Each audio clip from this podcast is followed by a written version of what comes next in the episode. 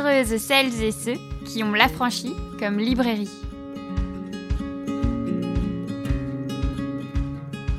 Aujourd'hui sur l'Affranchi Podcast, nous recevons Élise Saint-Julien à l'occasion de la parution de son album Musulmane du monde à la rencontre de femmes inspirantes aux éditions Face Cachée. Cet album, c'est l'occasion de découvrir un panel de femmes qui ont fait de belles choses en ce monde, qui ont révolutionné les sciences, qui ont eu des gestes humanitaires, qui ont fait des carrières sportives, qui ont ému par leur voix euh, des milliers et des millions et des milliards de personnes, euh, qui font partie euh, parfois, quand on a de la chance, de nos imaginaires et souvent, malheureusement, qu'on ne connaît pas. Donc euh, aujourd'hui, on vous emmène sur les chemins des musulmanes du monde. C'est parti. Lecture.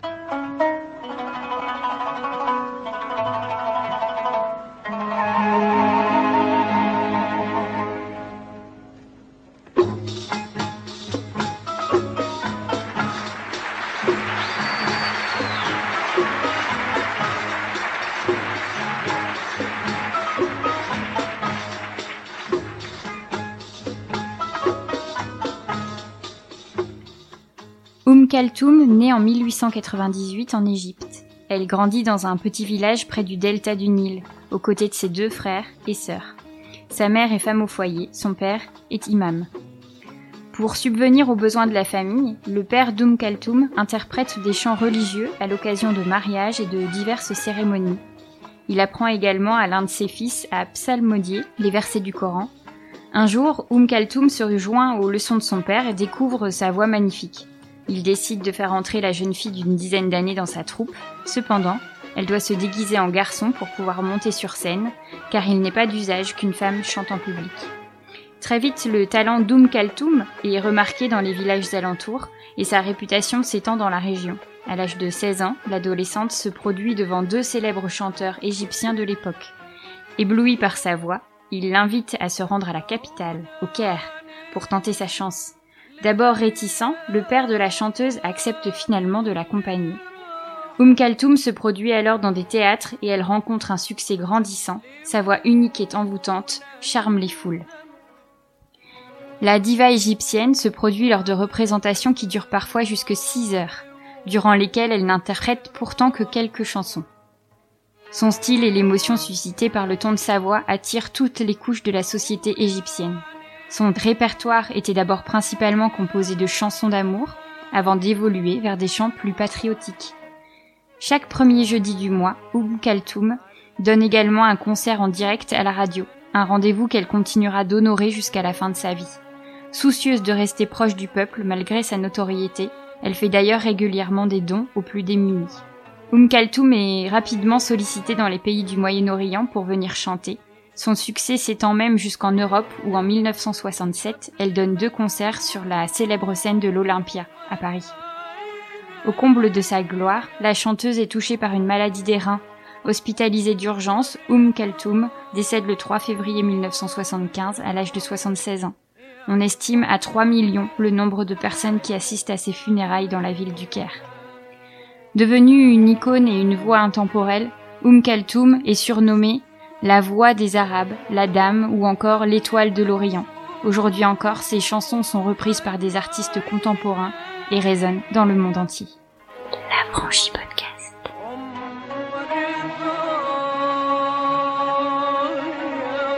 La librairie?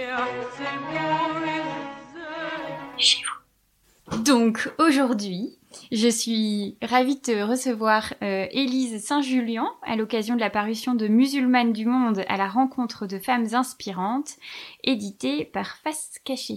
Bonjour Élise. Bonjour, je suis très contente d'être là aussi. Euh, L'aventure de cette rencontre euh, est euh, assez chouette parce que euh, en fait en librairie on nous propose en fait des catalogues d'édition bien en amont en fait de la sortie des livres.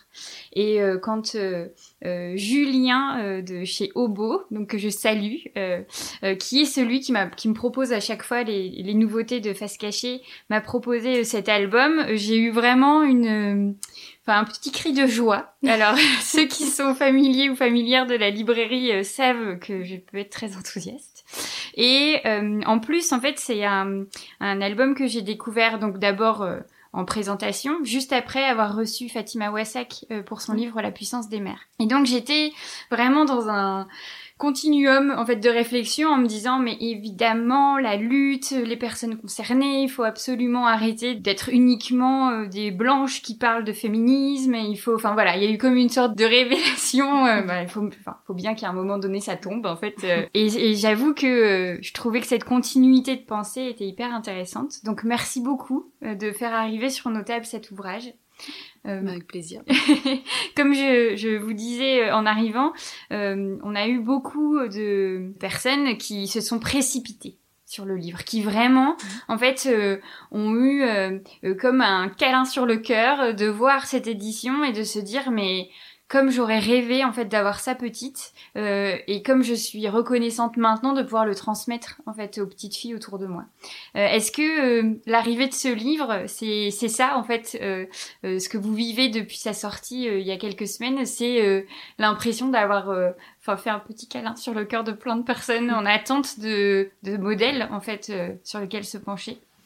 Ben oui, euh, j'ai eu quelques retours déjà de, de, femmes, de leurs enfants, de leurs euh, jeunes filles.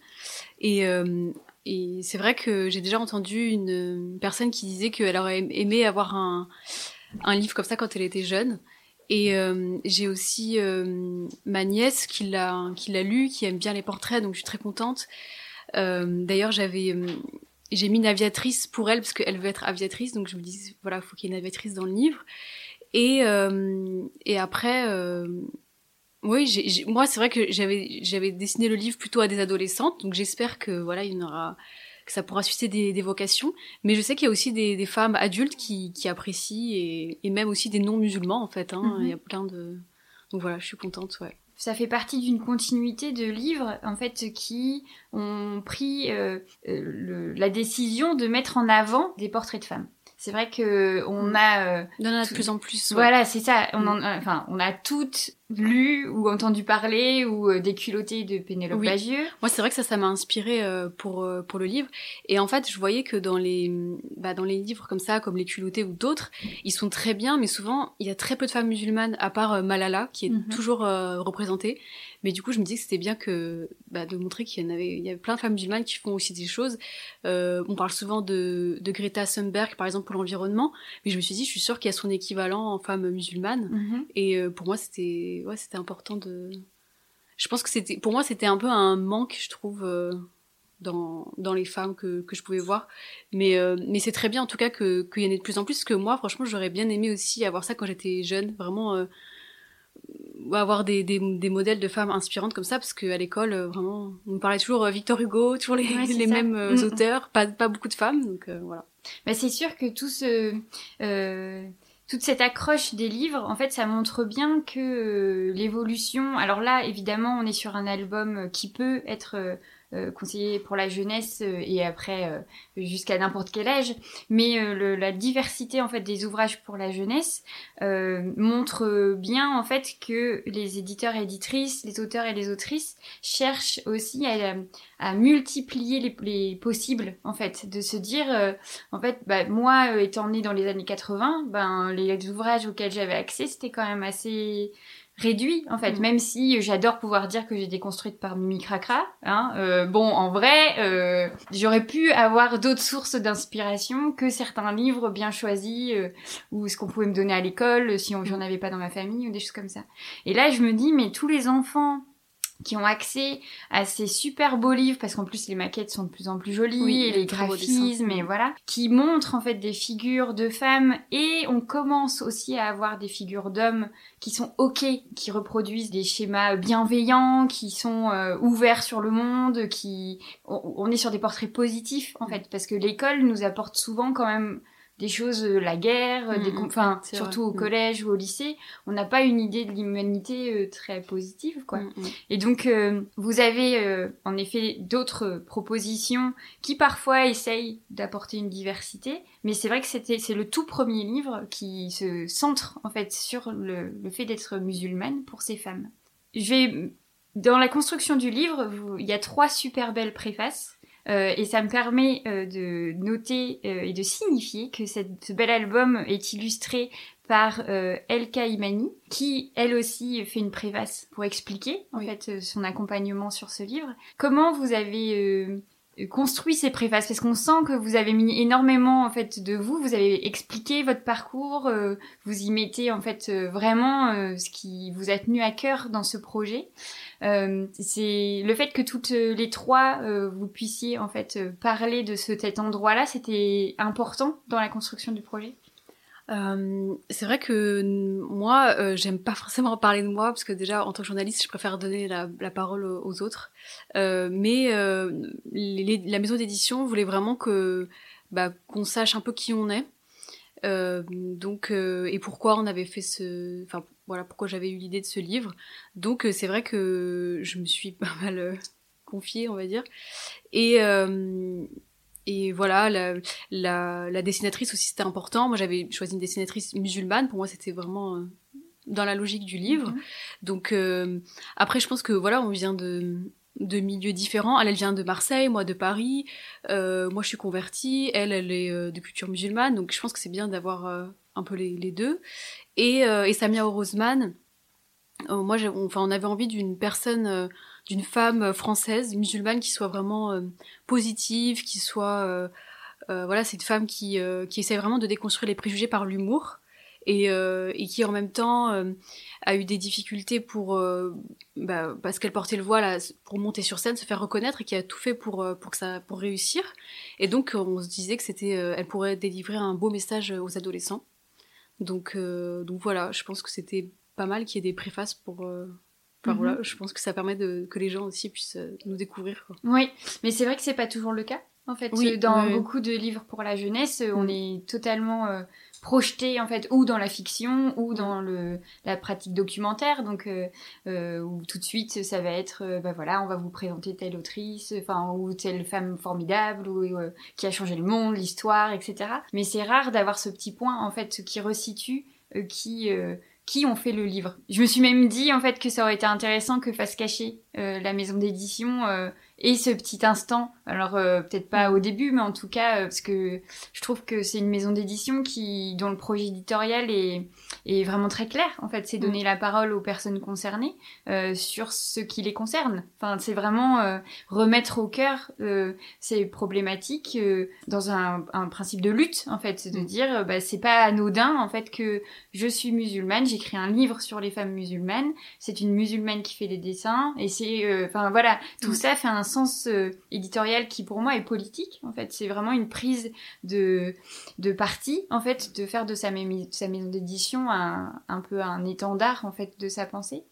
C'est aussi courageux parce que mm. vraiment, euh, moi je me disais, qui est-ce qui va accepter comme dans les maisons d'édition ce livre-là? Parce que le mot musulmane, il fait peur. On... Je pense qu'il y a beaucoup de gens qui s'attendaient peut-être à un livre très religieux alors que c'était mm. pas l'objectif et je voulais pas forcément une maison d'édition religieuse pour que du coup ce soit vraiment ouvert à un maximum de monde et, euh, et vraiment euh, ils m'ont laissé beaucoup de enfin ouais toute la liberté de parler de enfin j'ai choisi les femmes que je voulais ils m'ont pas du tout euh, censuré de quoi que ce soit donc ça c'est vraiment super aussi mais c'est armé l'humain en fait mm. au cœur de alors et c'est en fait dans les féminismes et dans les dans tout autre mouvement, en fait, on, on, se rend compte que parfois, et ou même souvent, en fait, il y a des, des accords, des choses qui peuvent prendre en fait des, des chemins très violents, en fait, et qui mm. oublient qu'à la base, en fait, on est sur des mouvements, enfin, qui qui tendent à ce que les êtres humains et les êtres humaines soient mieux les, uns avec les autres. On n'est pas là pour euh, faire que tout le monde soit les mêmes et que euh, on soit tous euh, dans un chemin bien construit. Au contraire, c'est de tout ouvrir pour que chacun et chacune y trouve sa place. Et j'avoue que que ce livre sorte cette année, c'est important. Enfin, moi, j'ai l'impression que c'est important qu'une maison d'édition comme Face Cachée ait eu de la presse aussi, qui ait eu des articles montrant en fait qu'il y a des maisons d'édition en France qui font ce chemin en fait de replacer en fait les personnes concernées autour de leurs histoires et non pas et bon ben, vous êtes journaliste mais mais je pense que vous pouvez aussi l'entendre que ce ne soit pas que des histoires racontées par les journalistes. Mm. C'est-à-dire que la distance, vous voyez, euh, peut parfois faire ce qu'on appelle bah oui les amalgames la distance le, le fait de pas être dans une compréhension en fait de l'être humain et de l'être humaine qu'on a ensemble mais de faire des concepts en fait de oui en mm. fait, souvent, les... Bah, justement, ce que j'avais constaté, c'est que, euh, que ce soit dans les livres ou dans les articles, en fait, on parle toujours des femmes musulmanes sous l'angle voile ou dévoilement, soumission, insoumission, ou alors, euh, oui, tous ces, tous ces thèmes-là. Et en fait, on les interroge toujours sur pourquoi elles portent le voile, est-ce qu'elles sont euh, libres ou pas, etc. Et on, on les interroge jamais sur l'économie, sur l'environnement, sur tout un tas de mm. sujets sur lesquels elles sont capables aussi de, de répondre. Elles font des choses. Et, euh, et c'est vrai que ça, c'est c'est un peu embêtant, même même dans les livres. Dans les livres, euh, il y a le livre euh, Jamais sans ma fille qui a beaucoup qui a beaucoup plu, qui a beaucoup marqué. Mais en fait, on est resté vraiment dans cette lignée-là, c'est-à-dire toujours des livres très comment dire, avec des histoires tragiques, mm. des femmes vraiment victimes et des, des couvertures même très glauques, très toujours toutes noires, etc. Et là, vraiment pour le, pour le livre, je voulais que ça soit une belle couverture avec des couleurs, qu'on voit ces femmes et qu'on juste qu'on oublie peut-être pendant deux minutes qu'elles portent un voile, mais vraiment qu'on se concentre sur qui elles sont, ce qu'elles mm. font, ce qu'elles apportent au monde. Mais c'est-à-dire qu'elles ne s'arrêtent pas à leur religion, oui. mais à leur foi mm. en fait, et à leur tenue vestimentaire. Et il y a une phrase comme ça euh, dans une des préfaces qui dit, en fait, je voulais juste qu'on arrête de penser qu'une musulmane est juste une femme qui a une, mm. certaine tenue. En fait, ça reste une femme avec tout les possibles autour, avec des passions, avec des, enfin, de l'intelligence, du courage, euh, avec euh, évidemment euh, les choses qu'elle peut apprendre derrière, avec ses erreurs, etc. Enfin, ça reste une personne entière en fait. Et c'est vrai que ça fait partie des grosses thématiques, moi je trouve, dans le féminisme qui sont, qui posent problème dans ce sens où on, on en oublie qu'on est en train de parler à des femmes entières mm. et on les restreint en fait, à un élément de leur personnalité. C'est ça. Et c'est hyper euh, désagréable parce que tout ce... Enfin, moi j'ai l'impression que c'est contre-productif sur ce qu'on essaye de faire et que ça ne se fait que décrédibiliser notre euh, l'engagement euh, en disant bah oui mais enfin bon tu dis l'égalité l'égalité mais en vrai derrière tu choisis qui a le droit d'être dans l'égalité quoi. Et ce qui est super euh, euh, beau, c'est que après ces préfaces hyper inspirantes et euh, parce que vous-même, en fait, vous êtes, vous faites partie de ces femmes musulmanes inspirantes. Les trois préfaces, ben, enfin les trois autrices de préfaces, je vous arrête pas à votre préface. Mais c'est qu'après, en fait, on a vraiment un florilège en fait de portraits qui nous montre bien toute cette diversité possible, tous ces cheminements possibles, tout et, et d'origine en fait même de géographique. Euh, c'était le but, ouais. Je voulais vraiment euh, montrer toute la diversité des femmes musulmanes. Donc euh, montrer que voilà, il y a, on peut être musulmane et kurde, arabe, européen, on peut être, voilà, enfin, j'ai vraiment choisi des, femmes d'une vingtaine de pays différents au final. Mhm.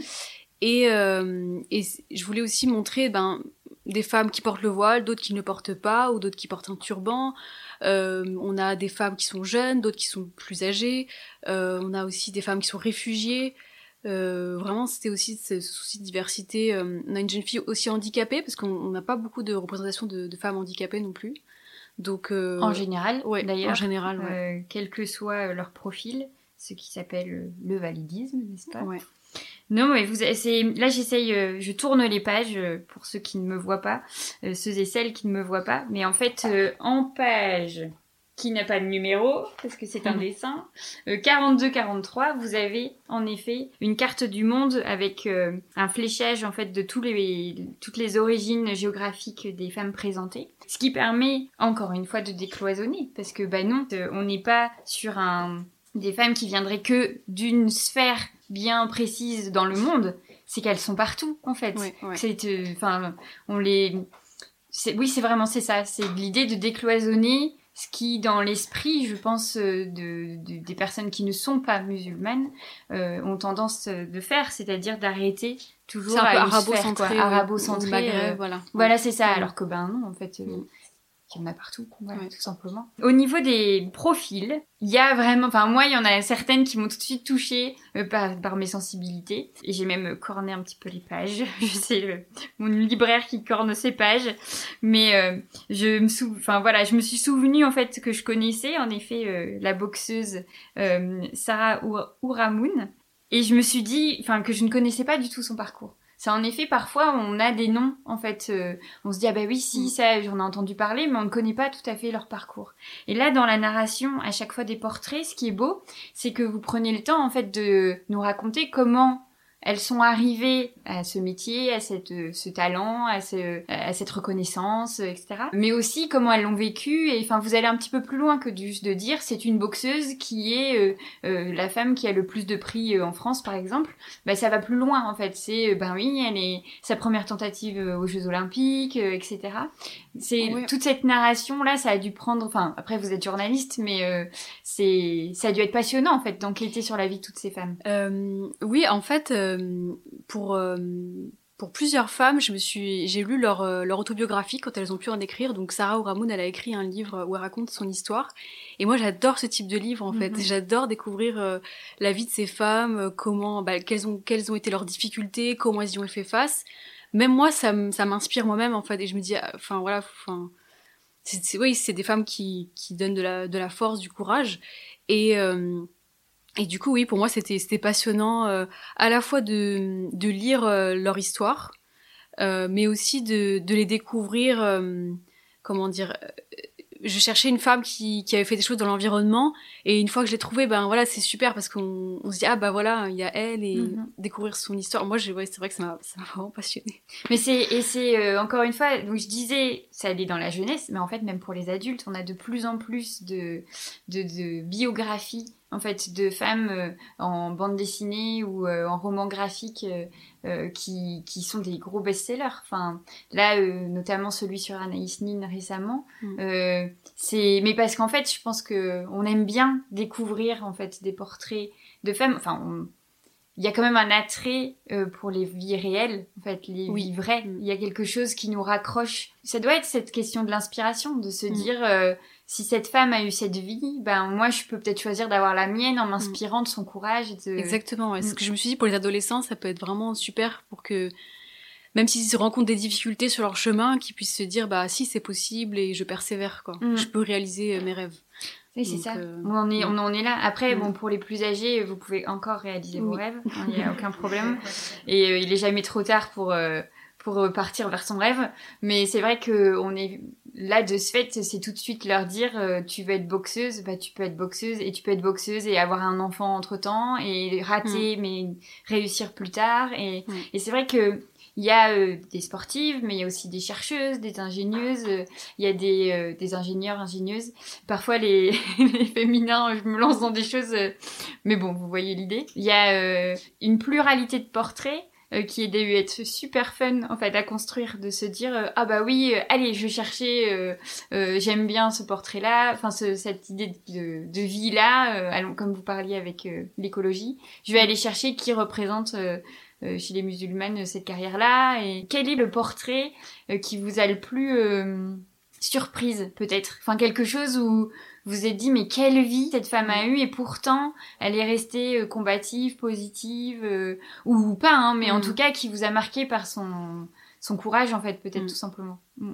Euh, moi il y, en a deux. D'accord, génial. J'en parle souvent parce que vraiment elles m'ont beaucoup marqué. Du coup c'est Awa Abdi. Mm-hmm. Donc, j'ai lu son, son autobiographie et vraiment c'est une femme donc très courageuse, donc d'origine somalienne, donc c'est la première euh, gynécologue et femme médecin en Somalie. Et, euh, en fait, euh, j'ai lu toute sa vie, mais du coup tout n'est pas dans, dans le portrait. Mais voilà, elle a, perdu sa mère, elle a dû s'occuper de ses frères et sœurs. ensuite, elle, elle a eu elle a, dû se marier avec un homme dont elle voulait pas, et finalement elle a réussi à divorcer. Elle est partie faire ses études en Union soviétique. Ensuite, elle est rentrée. elle a, elle a commencé à exercer la médecine et euh, elle a voulu euh, travailler en campagne pour que les, des femmes qui n'avaient jamais vu de médecin puissent euh, bah, être suivies. Ensuite, elle a ouvert une clinique et après, de là, en fait, il y a eu la guerre civile en Somalie et en fait, elle a ouvert tout un camp pour accueillir les blessés, les réfugiés. et en fait, elle a accueilli durant sa vie plus de 90 000 personnes qui sont venues sur ces terres. Et moi, ça m'a, ça m'a vraiment impressionné tout son courage. Elle a perdu aussi un enfant, ça on s'est pas écrit dans, dans, le livre. Et en fait, quand on lit son histoire, on dit vraiment c'est c'est une femme très très courageuse, très altruiste, très généreuse et aussi féministe, ce qui m'a vraiment j'ai bien aimé parce que euh, en fait dans son camp, elle avait instauré deux règles interdiction des divisions entre clans, c'est c'est ça qui est responsable de la guerre en Somalie, et interdiction des violences faites aux femmes, sinon on était banni du camp. Donc euh, c'est vraiment euh, voilà une femme une femme très très courageuse, une femme de tête. Euh, et et voilà, moi vraiment, euh, c'est euh, c'est une femme qui aurait pu avoir un prix Nobel quoi de la paix. Vraiment, euh, elle est décédée en 2020. Ah oui. Ouais, ouais. Du coup, ça, ouais, c'était. J'aurais bien, c'est une femme que j'aurais bien aimé rencontrer. Oui. Ouais, ouais. Et de ce fait, parce que bon, il y a des, des femmes qui sont décédées, et, mais il y a aussi euh, des femmes encore vivantes. Vous avez eu des, des, des liens directs avec toutes ces femmes? Alors euh, pas toutes, mais euh, euh, Bouchra par exemple, euh, donc l'alpiniste euh, marocaine, j'avais interviewé en fait, et après euh, voilà, je me suis basée sur son interview pour faire le, le portrait. ouais. D'accord. Et donc euh, pour le moment, après il est tout jeune, hein, enfin il a l'album vient de paraître, mais euh, vous n'avez pas encore, euh, pour celles qui sont encore vivantes, eu de retour ou après c'est vrai que c'est en français, donc peut-être que c'est- cette barrière de la traduction Euh, peut peut-être arriver, mais Alors, donc Bouchra Baïmounou, elle était, contente. mm. Sarah Ramon aussi. Après, euh, il y a y a aussi euh, Ferishte Foro, euh, donc la, la codeuse afghane qui, euh, qui m'a envoyé un message aussi parce qu'elle était contente, même si c'est en français. Mais bon, à la limite, on pourrait peut-être le traduire en anglais. Mais euh, ouais, il y a déjà quelques-unes. Ouais. Mais oui, c'est ça, parce que de ce fait, maintenant, euh, elles ont une- un parcours de vie hyper inspirant. Et en plus, euh, il y a un livre euh, où elles font partie de, ce, de ces 30 portraits de femmes inspirants. Enfin, ça doit être euh, hyper touchant d'avoir ça en tant que... Ouais, en plus maintenant avec les réseaux sociaux, c'est facile de, Oui. de se contacter. euh. Mais oui, c'est ça, de, euh, Mm. de taguer euh, toutes les femmes sur ça. ce livre en disant, bah voilà, Mm. vous en faites toute partie. euh, c'est euh, c'est un beau moment. Il y a un détail, un, un des portraits qui m'a aussi touchée, moi, euh, euh, c'est euh, euh, et je vais euh, retrouver la page pour voilà Stéphanie Curlo Oui, ou Curlo, je Curlo, sais pas exactement comment euh, qui est euh, une danseuse de ballet australienne. Et c'est vrai que euh, bah, nous, ici, à la librairie, on est assez sensible aux arts du spectacle. Je n'avais, en fait, moi, jamais vu de danseuse qui portait le voile. C'est vraiment quelque chose euh, que j'ai découvert grâce à son portrait et tout euh, l'acharnement qu'elle a mis en fait à, réussir à devenir une danseuse professionnelle voilée parce qu'on évidemment euh, on l'empêchait de l'être et c'est euh, enfin ce genre de portrait complète enfin qui où on se dit mais en fait elle a été limite une, une des premières et c'est vrai Oui. que ce, ce principe des pionnières Oui. est hyper intéressant Oui, j'avais justement envie de qu'il y ait pas mal de, de pionnières pour que euh, des adolescents puissent se dire bah moi aussi je peux être le premier à faire euh, telle Mhm. chose puisque elle elle l'a fait et d'ailleurs dans le dans le portrait de Stéphanie euh, Curlo elle dit que euh, c'est grâce à une autre femme qui porte un hijab euh, une patineuse émirati que Mhm. ça l'a confortée dans dans bah, dans, dans l'idée de, de de poursuivre son rêve quoi elle s'est dit bah il y a une patineuse qui porte le voile, bah moi je serai la première euh, ballerine. Donc je pense que c'est vraiment important d'avoir des, des modèles et de se dire ah bah voilà pourquoi pas pourquoi pas si elle elle l'a fait pourquoi pas moi quoi. oui tout à Oui. fait et vous avez une deuxième préférée alors? Enfin on va dire une deuxième Oui. euh, plus touchante ou Oui en fait c'est euh, c'est Nour Inayat Khan. Mhm. Euh, donc c'est une femme bah, je trouve ça vraiment dommage qu'on n'en parle pas dans les manuels scolaires en France parce que euh, elle a été euh, résistante euh, pendant la Seconde Guerre mondiale. Donc elle est d'origine indienne euh, et britannique. Donc, euh, mais elle a vécu en France pendant plusieurs années. Elle a vécu à Suresnes dans le 92. Et, et en fait, elle était, elle était espionne pour le compte du gouvernement britannique, opératrice radio en France. Et, euh, et vraiment, elle s'est sacrifiée en fait pour la liberté en Europe. Malheureusement, elle a été exécutée à 30 ans dans un camp de concentration. Et en fait, euh, déjà, je pense qu'on on parle, on a jusque-là, on parlait peu des femmes résistantes en France. Ça commence à venir, mais je me dis c'est vraiment une femme dont on devrait parler aussi parce que euh, euh, je trouve ça intéressant de son, parcours. Et puis aussi, il y, y a quand même sa maison qui est toujours là. Donc, enfin, il y a une école d'ailleurs qui porte aussi son nom. Mais, mais voilà, pour moi, c'est une femme dont on devrait parler plus souvent parce qu'elle a été très courageuse. Mhm. Et, euh, et voilà, il faut montrer aussi ce que les musulmans ont pu apporter à la France. Tout à fait. Mm.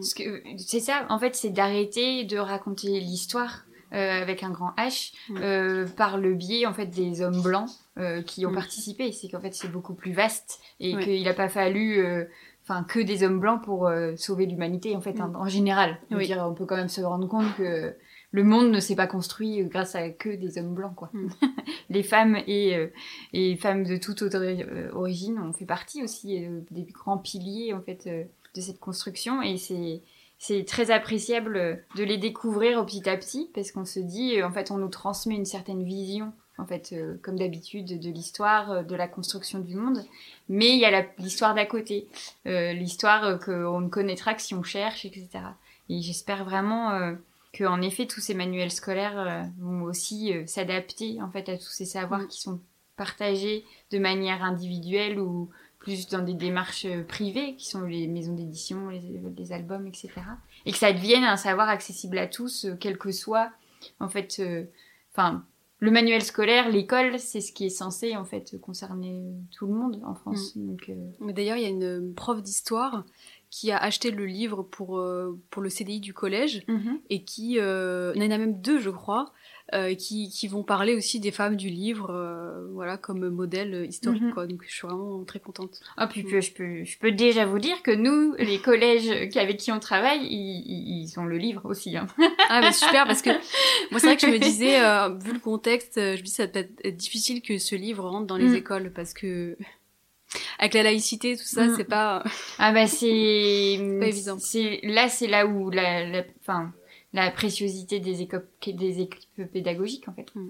C'est euh, vraiment de se dire que en fait il y a des écoles où c'est possible d'avoir un un discours de de vraiment pouvoir en fait euh, euh, parler de ces thématiques là sans que tout de suite euh, on ait l'impression euh, enfin qu'on va euh, nous faire sortir de l'école euh, aussi vite que possible quoi. Mm. Il y a des, c'est des, des documentalistes qui sont euh, vraiment et sur les parce que là on est très centré sur euh, le, le- le- le- les musulmanes, mais en fait on peut même en allant un peu plus loin, juste les féminismes parfois ne rentrent même pas à l'école. En Oui. fait, tellement euh, on est parfois sur des comportements grégaires, j'ai quand même Mm. envie de dire euh, par rapport à 2021 où les, les portes et les fenêtres se sont ouvertes, on a quand même beaucoup plus de choses qui peuvent normalement entrer dans la construction de, de ces enfants. Quoi. Mm. En fait, vous êtes euh, journaliste, société, spécialisée en droit des femmes et des Mm. religions.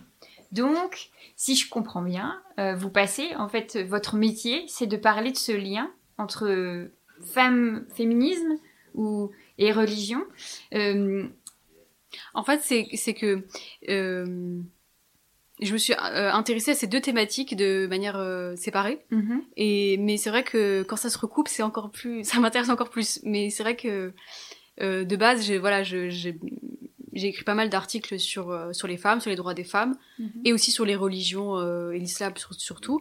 Et après, euh, voilà, je voilà, ça se recoupe ensuite euh, dans les sujets. Mais dans votre préface, euh, vous notez qu'en fait, euh, vous avez fait une rencontre assez importante qui vous a permis de comprendre qu'en fait, bah, il y avait une certaine traduction du Coran, qui avait une incompréhension dans cette, la place des femmes musulmanes dans leur religion.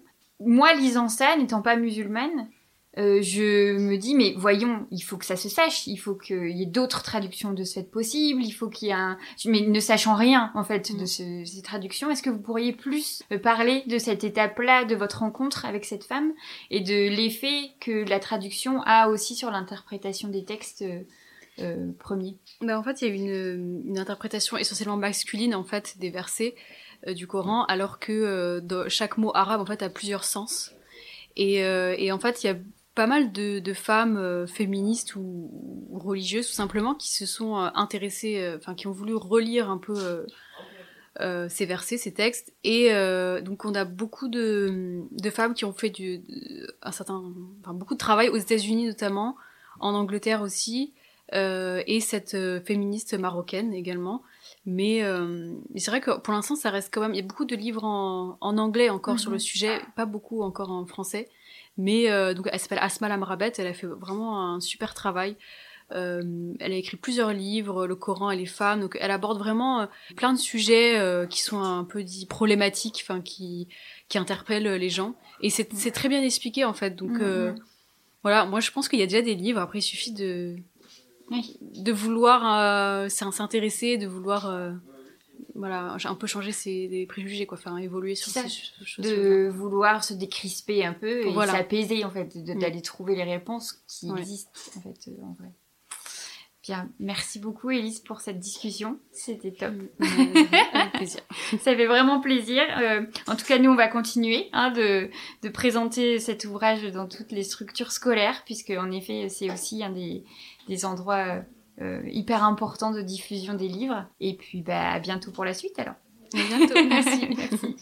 Alors, heureuse vous venez d'écouter une rencontre avec Élise Saint-Julien à l'occasion de la parution de son album Musulmane du monde à la rencontre de femmes inspirantes, illustré par Elka Imani et publié par les éditions Face Cachée.